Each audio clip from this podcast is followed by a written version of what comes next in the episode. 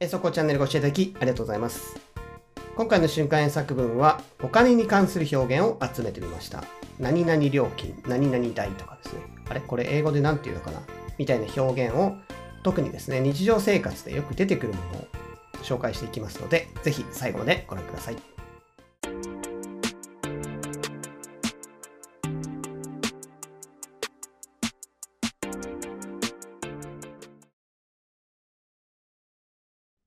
最初の文章は日常生活あるあるという感じでしょうかね。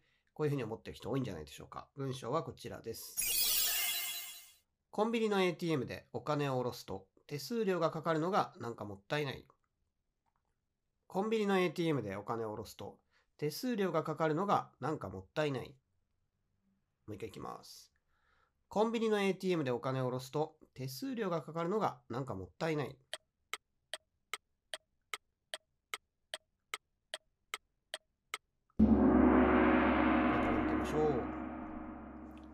kind of a waste to pay a transaction fee for withdrawing money from an ATM at a convenience store. It's kind of a waste to pay a transaction fee for withdrawing money from an ATM at a convenience store.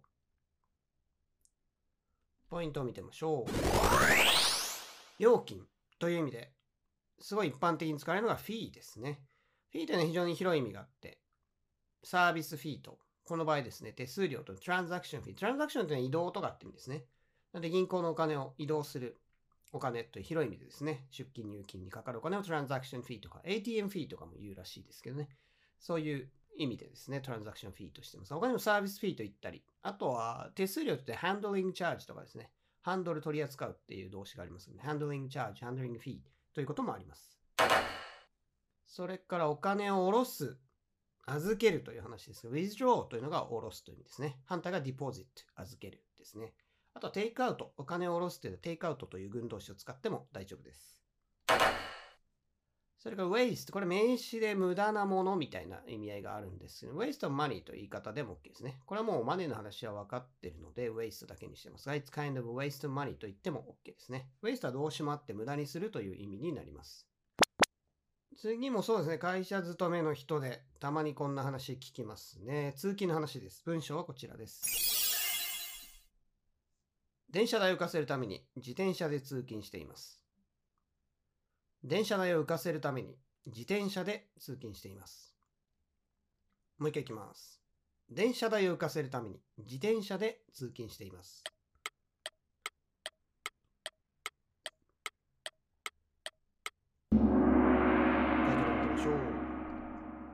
Commute by bicycle to work to save the train fare. I commute by bicycle to work to save the train fare. ポイントを見てみましょう。運賃という言葉ですが、電車、飛行機などいろいろありますが、バスもそうですね。これはフェアを使いますね。エアフェアで航空運賃という意味になります。フェアはフィーよりはもう使い道が狭いっていう感じですね。それからお金に関する表現、save っていうのは節約する、貯めるというどっちの意味もありますね。ちなみに銀行の普通口座、普通預金口座のことセービングアカウントと言ったりします。それから通勤するという語彙のところですが、commute。これの代わりに go to work でも大丈夫ですね。こちらの方が覚えやすいかもしれません。次はネットショッピングあるあるですね。まあ、こういうシステムのサイト多いんじゃないでしょうか。文章はこちらです。このサイトでは5000円以上買い物しないと配送料がかかります。このサイトでは5000円以上買い物しないと配送料がかかります。もう一回いきます。このサイトでは5000円以上買い物しないと配送料がかかります。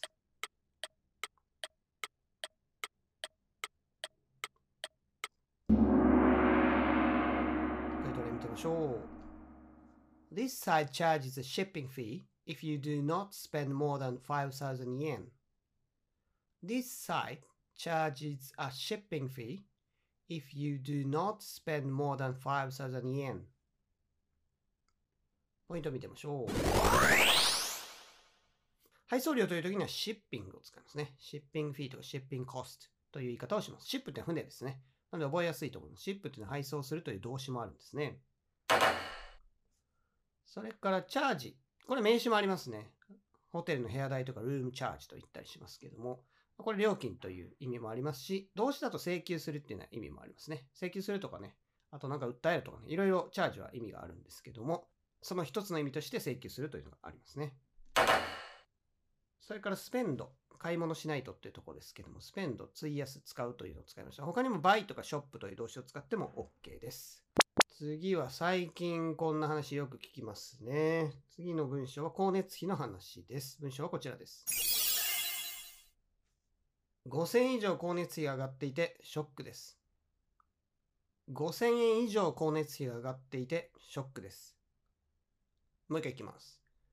5000円以上光熱費が上がっていてショックです。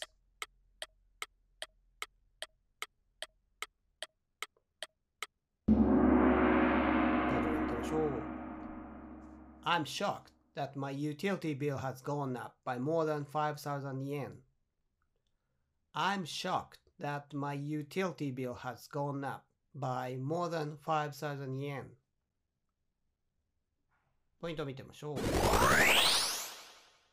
光熱費という言い方ですが、これ英語でもありますね。utility bill と言いますね。electricity で電気とかですね。まあ、細かく言えばいろいろあるんですけども、それを全部まとめた感じですかね。utility bill で光熱費という意味になります。それから上がるという表現、go up 使ってますが、他にも rise でもいいですね。他にすごい急騰したっていうね、急激に上がったという場合に soar、soar とか、あとは skyrocket っていう動詞を使うこともあります。それからここで使ってる倍ですね。これは差や程度を表す倍ですね。これこれ分、いくら分という感じの意味の倍ですね。この倍重要なので覚えておくといいと思います。次もよくある話ですね。老後を考えてみたいな文章なんですけども、文章はこちらです。年金だけでは不安なので、給料の一部は将来に備えて株で運用しています。年金だけでは不安なので、給料の一部は将来に備えて株で運用しています。もう一回いきます。年金だけでは不安なので、給料の一部は将来に備えて株で運用しています。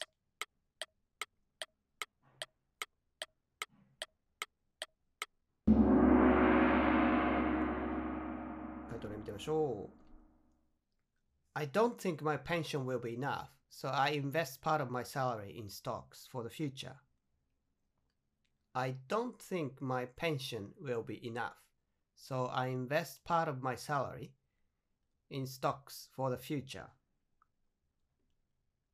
ポイントを見てみましょう。年金というのは単語があってペンションと言いますね。日本語だとこう宿とかのね、スキーしに行くときに宿のタイプとしてペンションというのがありますが、まああれとはちょっと違うんですけども、単語の覚え方としてですね、こう語呂合わせじゃないですけども、こうああいう年金暮らしの一回引退した人がですね、こうのんびりやってる宿がペンションみたいにまあ結びつけちゃってね、無理やりこじつけて覚えちゃうっていう手もあると思いますね。僕はそういう感じで覚えました。それから運用するっていうのはよく言いますが、結局英語で言うと運用っていうのはインベストになりますね。投資するっていうことですね。でインベストって動詞の使い方は注意が必要で、目的語にはお金が入りますね。何に対して投資するっていう時には in 使いますね。I invest stocks とは言わず、インベストお金を in stocks という形になるので、この形も覚えておいてください。それから今出てきました。株っていうのはストック。あとシェアっていう時もありますね。シェアホルダーで株主という意味になります。次は学費の話ですね。文章はこちらになります。日本では大学の学費が高いので、奨学金を借りる人も多い。日本では大学の学費が高いので奨学金を借りる人も多い。もう一回いきます。日本では大学の学費が高いので奨学金を借りる人も多い。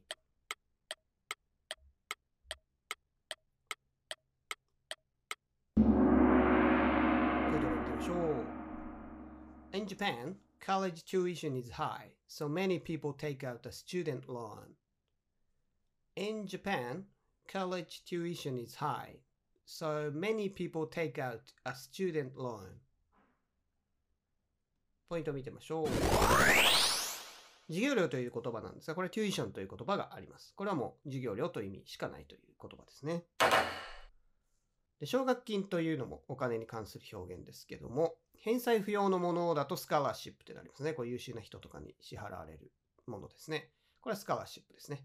ただ、こう借りて返すタイプのものだとスチューデントローンと言います。これはアメリカでもすごい借りてる人が多くて、しかもまあアメリカの方が学費高いみたいで社会問題になってますけどね。バイデンさんがなんかそれを帳消しにするとか、なんかそういう政策を打ち出して、ちょっと今議論の的になってるようですけども、スチューデントローンと言いますね。これは割と覚えやすいと思います。次の文章は、これはまあだいぶすごい前に聞いたニュースで、ふーんなんて思った記憶があるんですが、レゴランドの話ですね。文章はこちらです。レゴランドは入園料が高くて客足が伸び悩んでいると聞きました。レゴランドは入園料が高くて客足が伸び悩んでいると聞きました。もう一回いきます。レゴランドは入園料が高くて客足が伸び悩んでいると聞きました。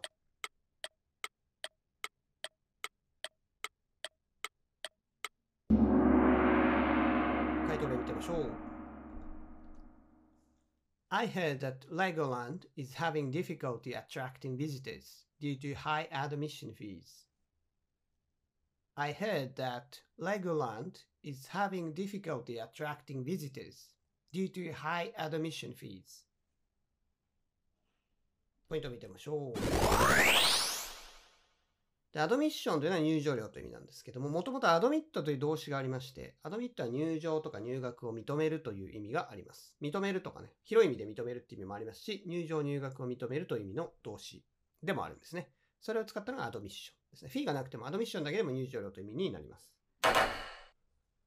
それから伸び悩んでいるというところ、どう表現しようかと悩みどころかもしれないですけども、これはですね、言い換えると have difficulty ing、何々するのに苦労するという表現を使うとですね、have trouble ing でもいいんですけども、そういった何々するのに苦労するという表現がここではぴったりだと思います。それから他に伸び悩んでる感を出すには struggle、奮闘している、もがいているって動詞もあるので、これを使ってもいいですね。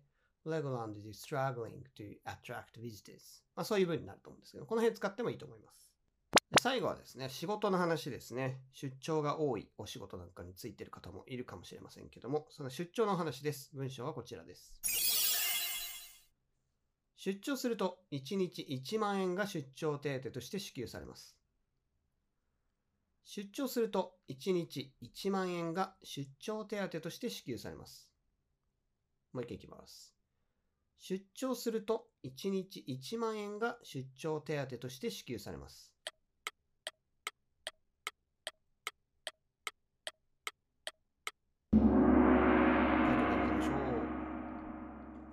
If you go on a business trip, you will receive 10,000 yen per day as a business trip allowance. If you go on a business trip, you will receive 10,000 yen per day as a business trip allowance. ポイントを見てみましょう。アローワンスというのは手当という意味ですね。ここでは trip allowance で旅行手当、出張手当という意味になります。他にもいろんな手当にはこのアローワンスというのが使われますね。お小遣いって意味になったりもします。それから文章としては receive 使ってますが、ビジネストリップ allowance will be paid みたいな感じで、受け身の分にしてももちろん構わないですね。他にも動詞は receive とかも get とかですね、pay とか、その辺を使うと表現できると思います。見ていただいたようにですね、フィーというのが一番守備範囲が広いというか、いろんな場面で使われるんですけども、他にもこうすごい細かい単語っていうのはいろいろあるわけですね。特に日常生活でよく出てくる単語に関しては、覚えておくとスッと出てくるようになりますので、便利だと思います。それではまた次の瞬間に作文でお会いしましょう。